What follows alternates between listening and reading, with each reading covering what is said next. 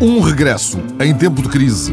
As Vinhas da Ira de Steinbeck ou o filme que John Ford ergueu a partir do grande romance. Pedro Rodrigues, o correspondente do ABC em Washington, escreve que onde quer que as pessoas estejam a perder os seus empregos, as suas casas e as suas esperanças e se torne muito difícil identificar exatamente quem tem a culpa, as Vinhas da Ira se convertem em leitura obrigatória.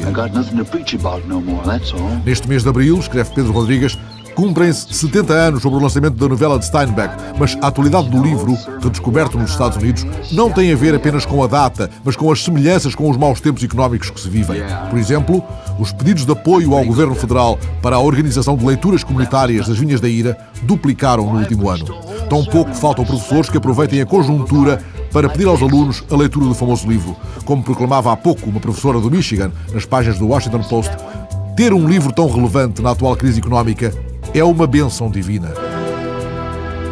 Uma evocação de Handel, empresário e independente, como é chamado na Deutsche Welle, que cita o musicólogo alemão Franz Peter Messmer na passagem dos 250 anos da morte de Handel. O compositor foi um lobo solitário. Foi um dos criadores do barroco que mais lutou para não depender dos mecenas feudais. Várias foram as tentativas do rei Frederico I da Prússia, por exemplo, ele próprio um talentoso flautista, para financiar um curso do jovem Handel em Itália, mas o músico e o pai recusaram a oferta. Para compor a sua obra mais famosa, o Messias, que escutamos, Handel precisou de pouco mais de três semanas. Foi o seu libretista que o convenceu. Na realidade, Handel não a queria compor. Uma descoberta ocasional citada por Peter Day na secção de economia da BBC World, um dos livros de registros do Banco de Inglaterra, confirma que Handel foi um astuto investidor financeiro.